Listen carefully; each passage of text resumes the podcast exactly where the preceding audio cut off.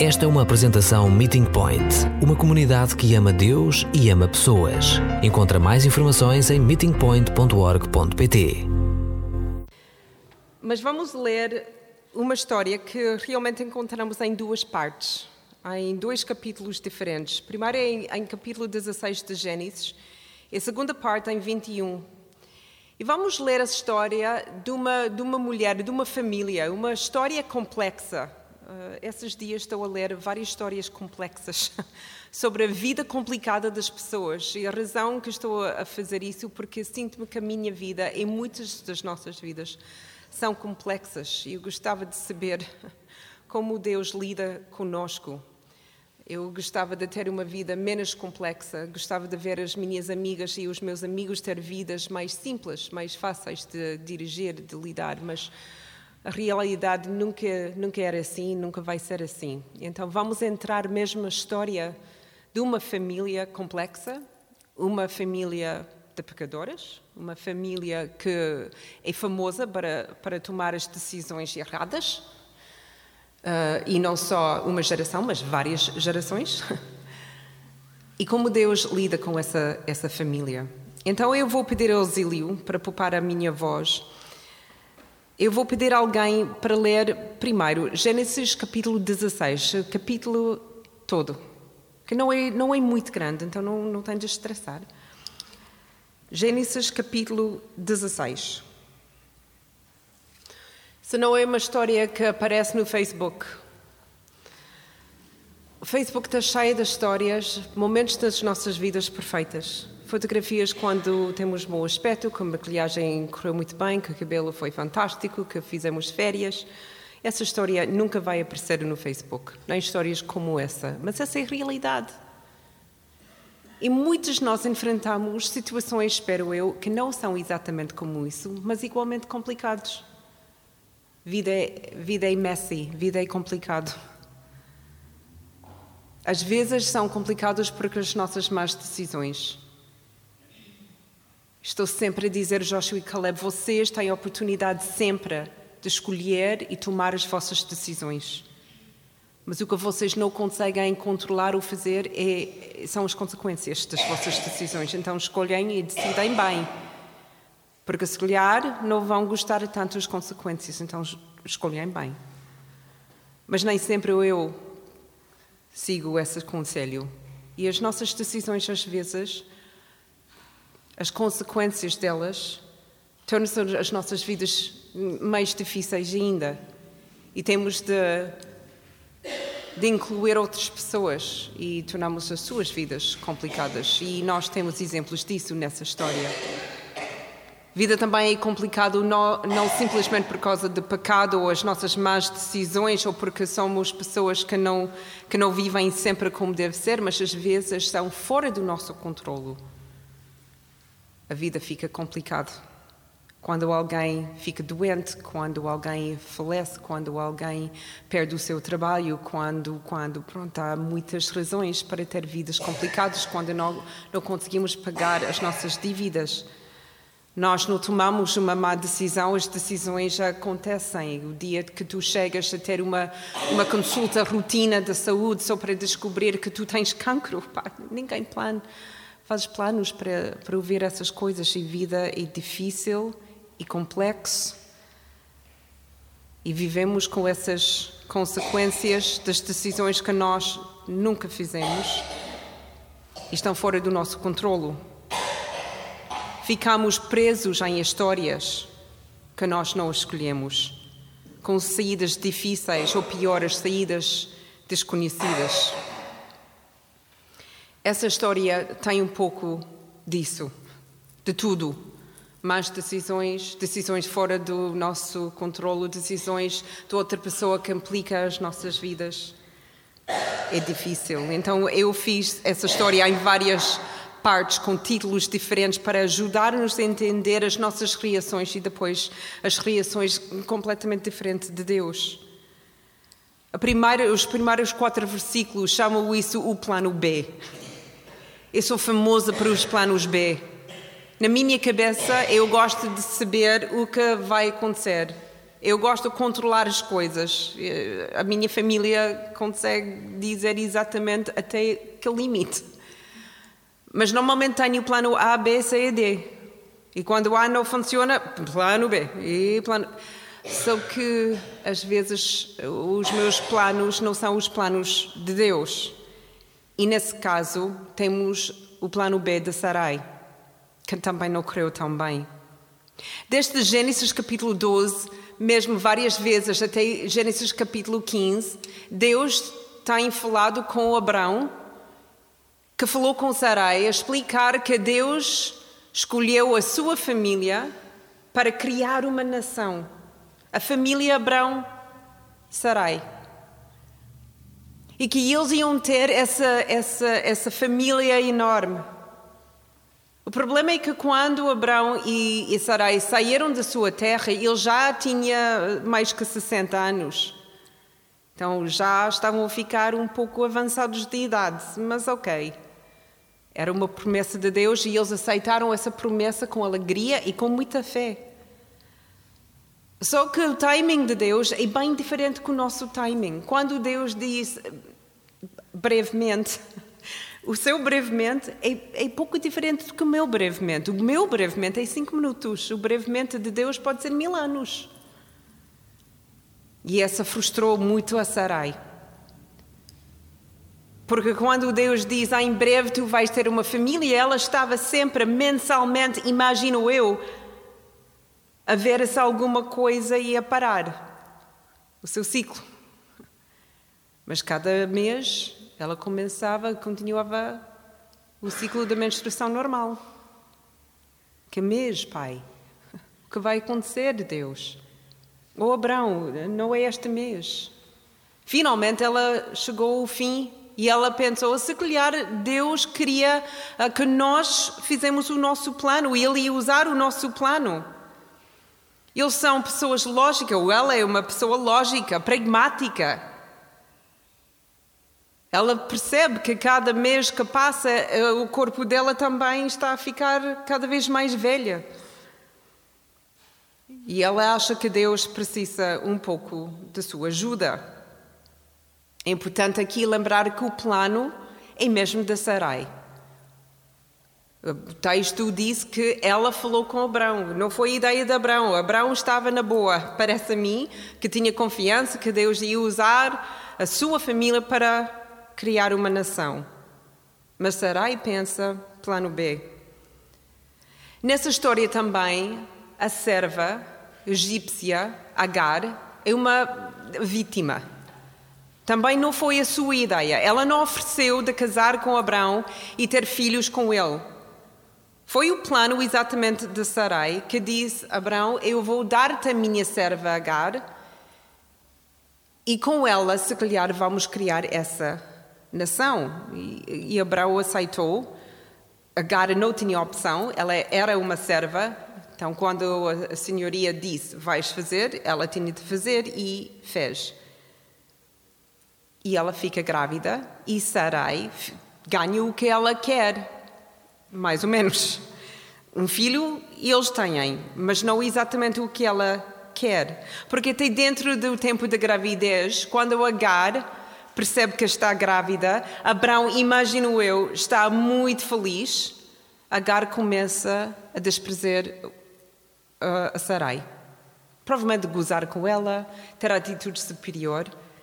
E Sarai percebe o que aconteceu. A vida complicou-se. Essa doce serva que ela tinha durante alguns anos não é doce mais. Ela é uma mulher que gosta de gozar, que gosta de dizer: Eu estou grávida do nosso marido, ele vai gostar mais de mim, porque este é o nosso filho e serei aqui ao lado. Agar mostra um lado menos positivo, demasiado natural capítulo 16, versículo 5 e 6, chamam isso os jogos que fazemos.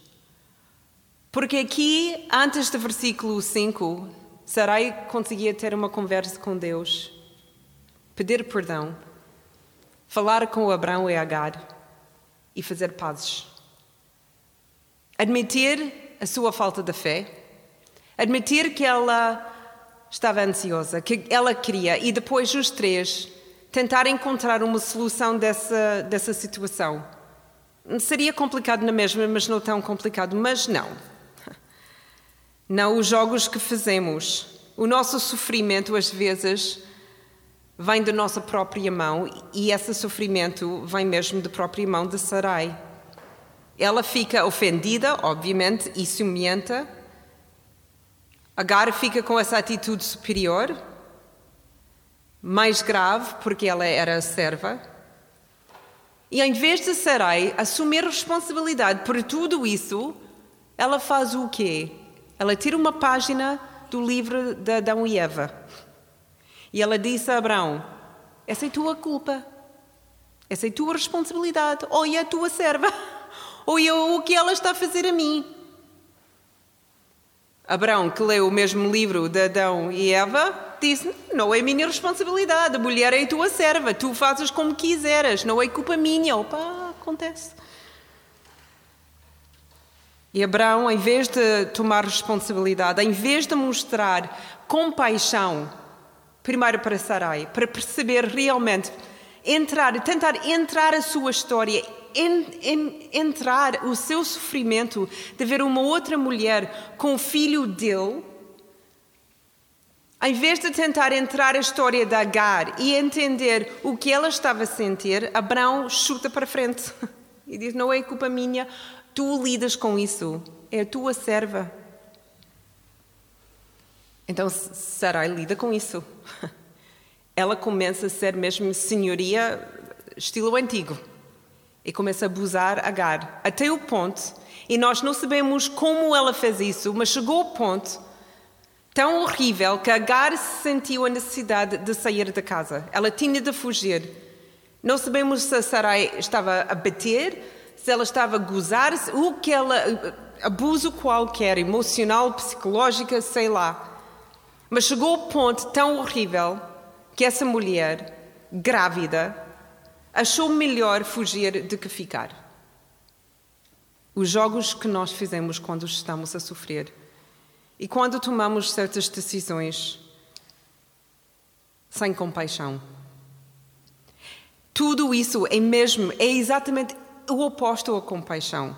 Ninguém nessa história está virado a amor em ação. Agar não mostra compaixão.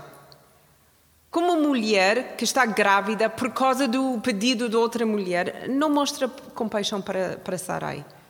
Nós sabemos quando ficamos grávidas, a nossa alegria.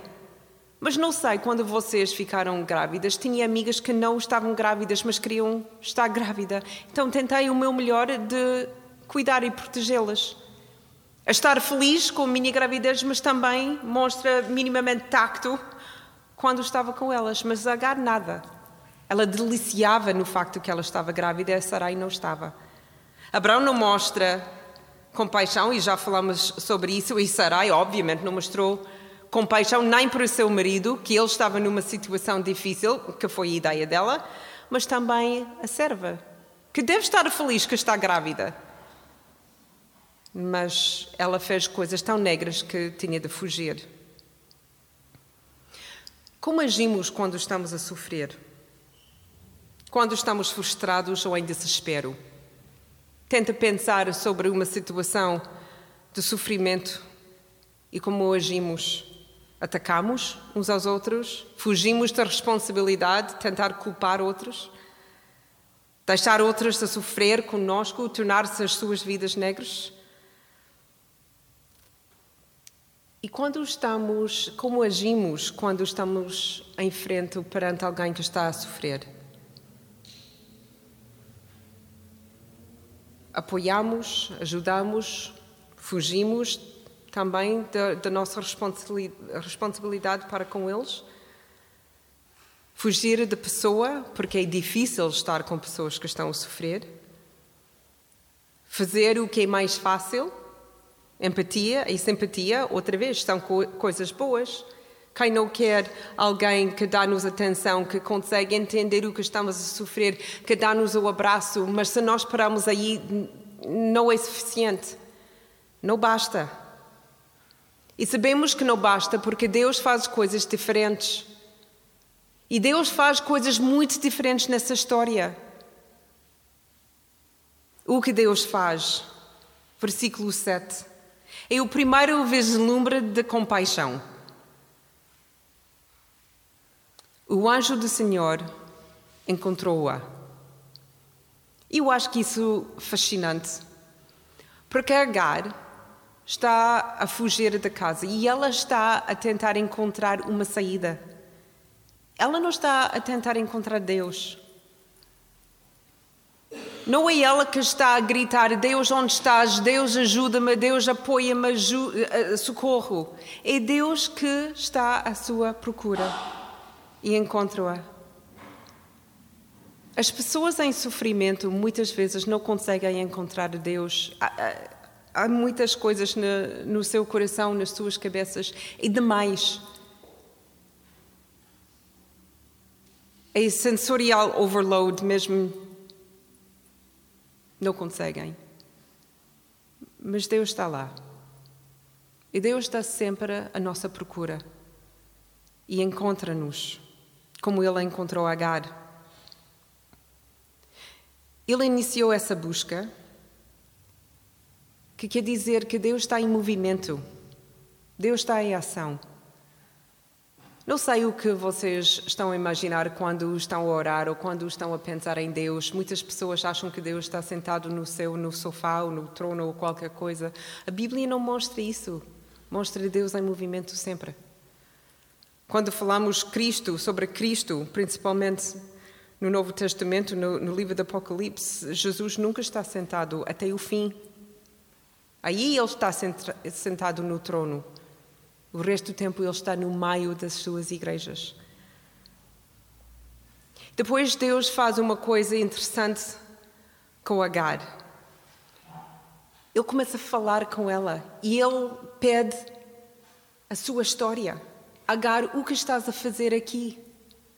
Vocês acham que Deus não sabia? Alguém tem dúvidas que Deus não tinha a mínima ideia porque ele, em viajar ou andar uh, no nosso, na nossa terra, encontrou Agar e pensou mesmo: o que estás a fazer aqui? Ah, que grande surpresa!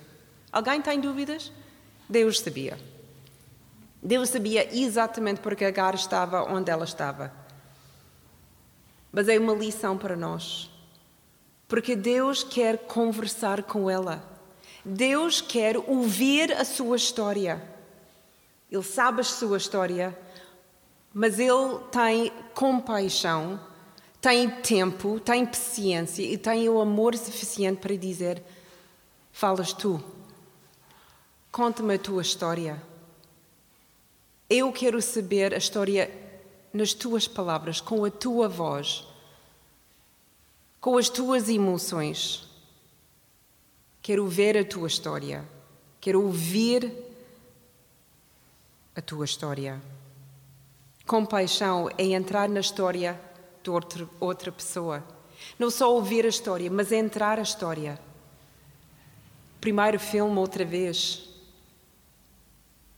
Essa moça conseguia ver a história do soldado a ser abusado ela podia, na sua casa sozinha, orar por ele: Deus, ajuda, protege. Essa ouvir a sua história, ou até melhor nessa circunstância, ver a sua história, mas ela entrou a sua história. Não ficou ao lado, entrou mesmo. Compaixão é entrar na história do outro não é assumir que já sabemos a história, mas a esperar, é esperar para ouvir a, sua história. É a parte, se calhar, mais difícil para nós. Nós achamos, por causa das nossas próprias experiências, que eu sei como o que, o que sentes. Já, já aconteceu comigo mais ou menos a mesma coisa. E depois contamos a nossa história. Nós temos muito pouca paciência para dizer, conta-me a tua história. E depois ficamos em silêncio e entrar a sua história e não tentar combinar isso com a minha história. deixar a pessoa contar a sua história. Versículo 9 a 11. A compaixão não só entra a história, mas também intervém na história. Quando Deus fala com ela, Ele não diz: Sim, sim, obrigada pela contar a sua história, agora eu vou orar por ti. Eu e os anjos vamos falar muito sobre isso eu espero que tu sentes melhor. Deus diz: Agar, isso que eu vou fazer para ti. Primeiro, eu vou dar-te a coragem para voltar para casa. Conselho sábio com as forças de Deus por trás. Agar, vais voltar para, para a sua casa, para a, a sua senhoria. Vou estar contigo. Tu vais ter um bebê, vai ser um homem, vai ser um filho. E depois ele lista todas as coisas que vai acontecer com essa com esse filho. Ele mostra que ele está disponível não só para ouvir, nem ver, nem só encontrar com ela, mas mudar a sua vida, a vida da sua família. E qual é o resultado de compaixão? Um dos versículos que é para mim o mais poderoso: Tu és o Deus que me vê. Vivemos numa cidade Lisboa tem 2,2 milhões de pessoas. E muitas pessoas não nos veem. Podemos passar e ninguém dá conta de nós. Mas Agar disse: De todo o mundo, tu és o Deus que me vê. E Ele é o Deus que nos vê. Onde estamos? O que estamos a sentir? quando estamos felizes e quando estamos mesmo no poço, sem saída. Tu és o Deus que me vê. Agar volta para, volta para casa. E aí temos de saltar então para Gênesis capítulo 21, versículo 1 a 21. E vou pedir a outra pessoa para ler esses 21 versículos. Gênesis capítulo 21, 1 a 21.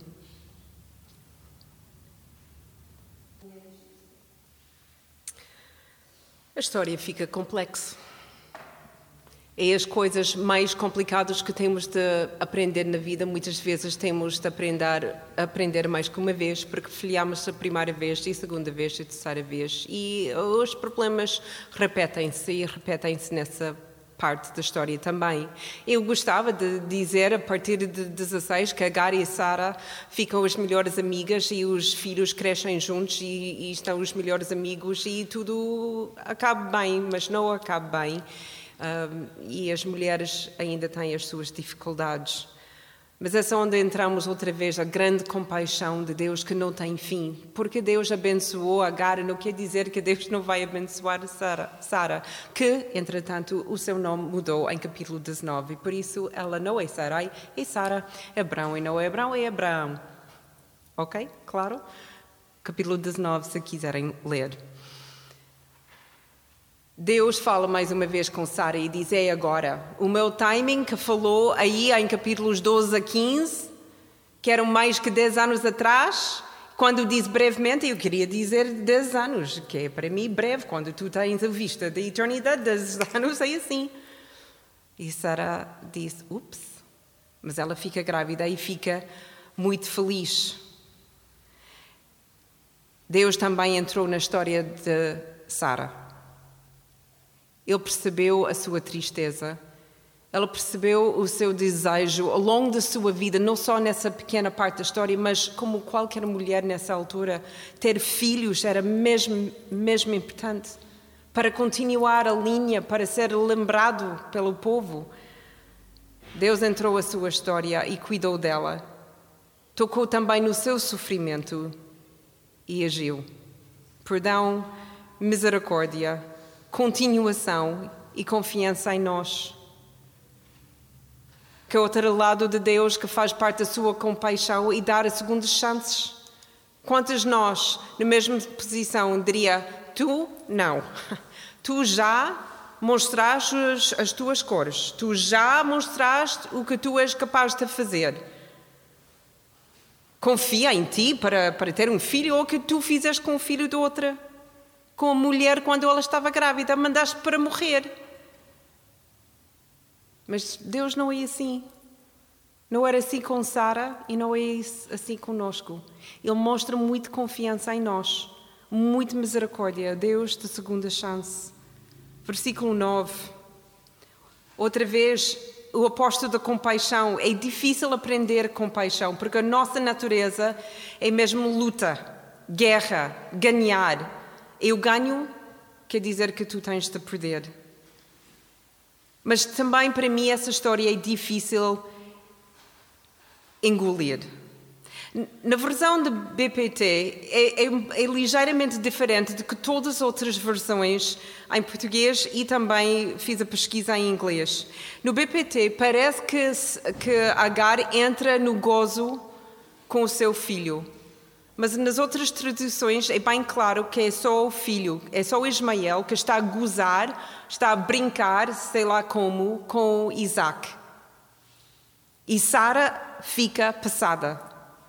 E ela fala com o seu marido e diz: Olha, ela e ele, eles têm de ir embora. Ninguém vai gozar com o meu filho. Ninguém vai dizer que ele é melhor, ele é mais velho. Porque é o posto de compaixão. Ismael tem 10 anos. O que as crianças, quaisquer, fazem com Deus há 10 anos com as outras crianças? Gozam, brincam, batem. Essa é uma vida normal. Mas Sara recusa de entrar a sua vida, recusa de entender essa criança, recusa de perceber que até esse momento Ismael era um filho único. E com 10 anos tem o irmão.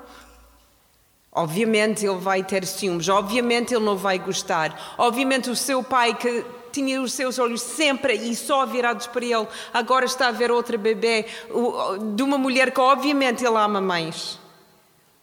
Ismael vai gozar, mas Sara não chega lá, ela recusa de chegar lá, recusa de entrar, recusa de falar com ele para ouvir a sua história. Ela recusa de entrar a história ainda de Agar. De perceber que ah, opa, Agar é uma mãe. Ela também vai proteger o seu filho, que vai deixar ele gozar porque ele tem 10 anos. Ela não tem misericórdia, não tenta compreender. É mesmo falta de compaixão. Versículo 12. Deus não tem lados. Deus é o Deus de todos os lados. Ele está atento a Abraão. Ele vê que Abraão tem dois filhos. Ele vê que Abraão ama os dois filhos. Deus ama os dois filhos. Está no lado de Abraão. Ele está no lado de Agar. Ele ama Agar. Ele é o Deus que a vê. Ainda está a ver. Está atento a ela. Deus está no lado de Agar, mas também está no lado de Sara. Ele está a ver Sara. Ele gosta também de Isaac. Ele ama Isaac. Escolheu Isaac. Mas Deus não escolhe lados, escolhe todos. E ele entra a história de todos e faz a história dos outros a sua própria história. A história de Deus tem todas essas pessoas na linha. Os tribos, eventualmente, que lemos, vêm da família de Isaac. O, todas as outras povoações da região são a família de Ismael. Não sabemos quando eles ficaram inimigos, sabemos que quando Abraão morre, Ismael e Isaac estão juntos, a chorar juntos, lado a lado, irmãos. Deus está no meio de tudo e ama todos. Mas entre eles, a família é complicado. E Sara faz alguma coisa que é impensável.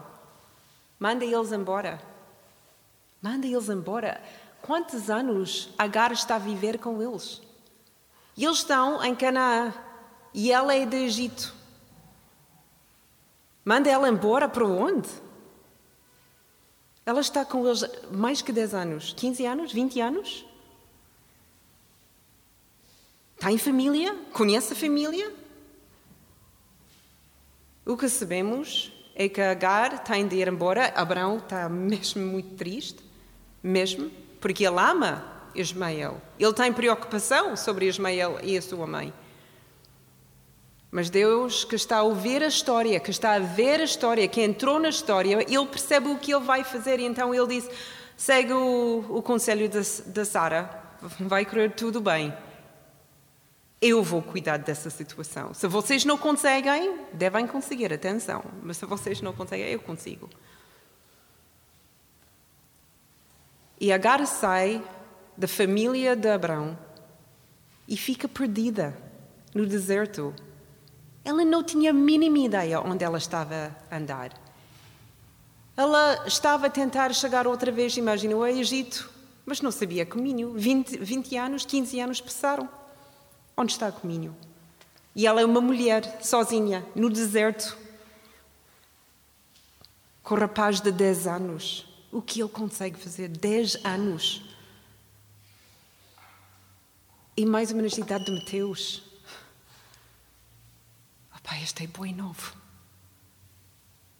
Então, o que acontece quebra o coração de qualquer mãe, qualquer pai, qualquer tio, ou avó. Chega um ponto que não há mais água e estão no pleno deserto e não há outras pessoas. E Agar está a olhar pelo seu filho e ele está a morrer. E está tão perto da morte que ela não aguenta mais. Tal como qualquer um, um de nós, acho eu. Não, sou, não, não, não sei se sou capaz de ver o meu filho morrer. Então ele, ela faz o melhor, melhor que ela conseguia fazer. Tentem protegê-la o mais possível. E depois ela vai embora, vira as costas para não ver o último choro dele. E exato momento que Deus entra. Porque Deus está a ouvir a sua história, está a ver a sua história, está a sentir o seu sofrimento. Ele não está longe. E mais uma vez, essa é uma mulher que nós chamamos pagã. Ele fala com ela. Agar, onde estás? O que estás a fazer? Ele entra a sua história outra vez, mas não, outra vez não só para ouvir, não só para ouvir e ver, não para dizer, ah, Agar, vamos continuar a orar por ti, espero que tudo corra bem. Isto deve ser difícil para ti, não é? É amor em ação. E ele abre os seus olhos e diz: Olha para lá, há um poço de água. E Deus dá água. Lembra-vos da outra mulher num poço? Que Jesus ofereceu água? Ele não é nada se não for consistente. Deus o viu, chamou, ouviu-a mais uma vez. Ele sabe a sua história, mas é sempre importante ouvir e mexer. E Deus faz mais um compromisso de estar com Ismael. E Deus, como é fiel, abençoe a sua vida.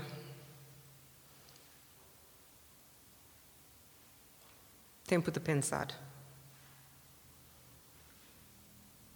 Compaixão é uma decisão de entrar no sofrimento de outra pessoa e vivê-lo com ela, que não é, não é fácil. Hoje oramos pelos refugiados, oramos pelas pessoas exatamente como Agar, que estão a andar perdidos, que também não conhecem o caminho, que entram em barcos que não são barcos nenhums simplesmente para tentar auxílio. Os órfãos, os sem-abrigo, as viúvas, os doentes, as pessoas que perderam maridos e mulheres, filhos e amigos. Como podemos viver com essas pessoas? Não só ouvi-los, não só oferecer orar por eles. O que podemos oferecer? Tempo, dinheiro, se calhar a dor, ou oferecemos as nossas lágrimas, abrimos as nossas casas, damos a nossa comida. Compaixão muda-nos e muda a forma que vivemos. Quando entramos na história das outras pessoas, quando entramos no seu sofrimento, nós não podemos ficar iguais. Ficamos até mais atentos aos outros, menos preocupados com, a, com as coisas que são menos importantes, normalmente que chamam a nossa atenção. É uma mudança da perspectiva, de entender que é uma vida muito maior do que a minha pequena vida. Aprendemos de viver com menos para dar mais. Compaixão envolve mais do que só ver ou só ouvir. Envolve ação. Amor em ação. Uma força irresistível de aliviar, de mudar algo, de ajudar, de fazer algo. E já temos exemplos disso no Meeting Point. E eu acho que a nossa igreja tem pessoas aqui que estão a viver com paixão. Serve the city. Algumas pessoas estavam a, a, a virar, a ouvir e ver as pessoas sem abrigo. E ao invés de simplesmente chegar aqui e orar, opa, eles começaram a dar comida. Crescer com amigos, outra iniciativa que, vem, que vamos estar envolvidos. Quando o Caleb e o Joshua entraram à escola, eu comecei a tentar entrar à escola para ajudar exatamente essas crianças, só que não conseguia e não sabia o que mais fazer. A única coisa que parece que Deus permitiu era orar. Dez anos depois, mesmo tempo que Sara tem de esperar, dez anos depois, aprendi sobre a CCA Crescer com Amigos, um grupo, a nossa igreja, que vão ter acesso às escolas para estar com os mais vulneráveis crianças, para estar com eles, apoiá-los e amá-los. É assim o que a compaixão faz. Discipulado, estar lado a lado com pessoas que precisam de crescer. Não é simplesmente dizer, vem, vem com, comigo nos domingos e estar uma hora ou duas aqui na, na palestra e depois acabou. Não. Quando nós percebemos que alguém quer crescer com Jesus, é dizer, semanalmente vamos estar juntos. Eu vou partilhar a minha vida a nossa casa aberta, não só a, a refeição que nós temos, mas a nossa própria casa de casa Duarte iniciou com a necessidade de uma pessoa até que agora faz parte da nossa igreja que ela não tinha uma casa. E essa sua história que entramos quebrou os nossos partiu completamente as nossas orações. E nós pedimos diretamente Deus dá-nos uma casa que pessoas como ela nunca nunca têm de ficar sem lar essa como a nossa casa aberta começou. Compaixão e ouvir a história, ver a pessoa e entrar na sua história e não parar até encontrarmos uma solução. Compaixão demora tempo. 10 anos, 20 anos, 10 meses, um ano, não sei. Mas compaixão é resiliente. Compaixão faz parte do carácter de Deus e por isso faz parte da nossa, ou deve fazer parte da nossa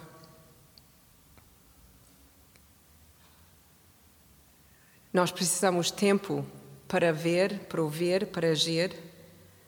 O Fábio Silva, quando ele esteve no refletir, disse isso: o recurso mais precioso hoje em dia não é dinheiro, é tempo.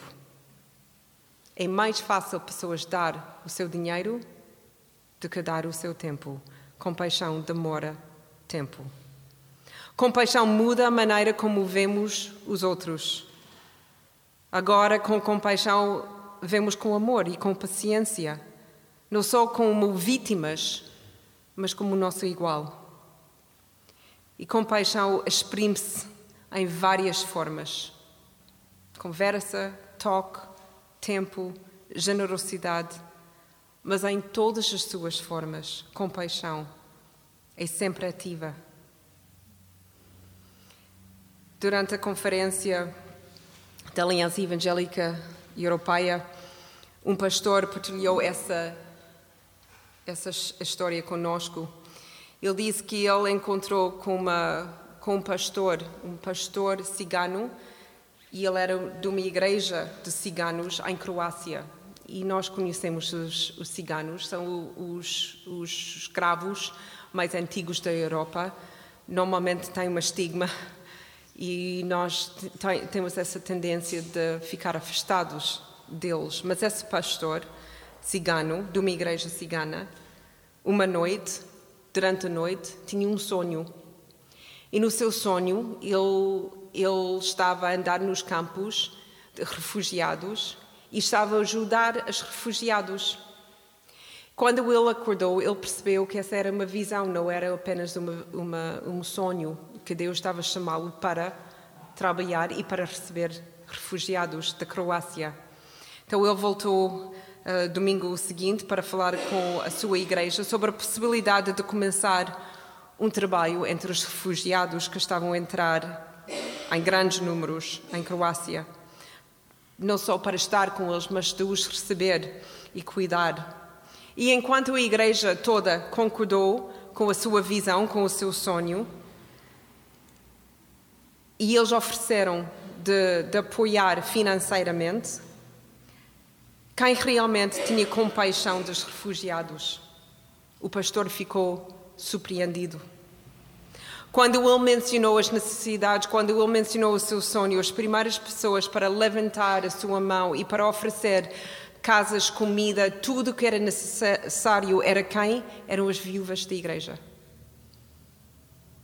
E elas disseram: quando ouvimos a sua história, Deus tocou nos nossos corações e lembramos todos nós o que nós recebemos, e agora é nossa vez de dar o que nós recebemos com compaixão, entregar com compaixão com os refugiados. Compaixão. É simplesmente amor em ação.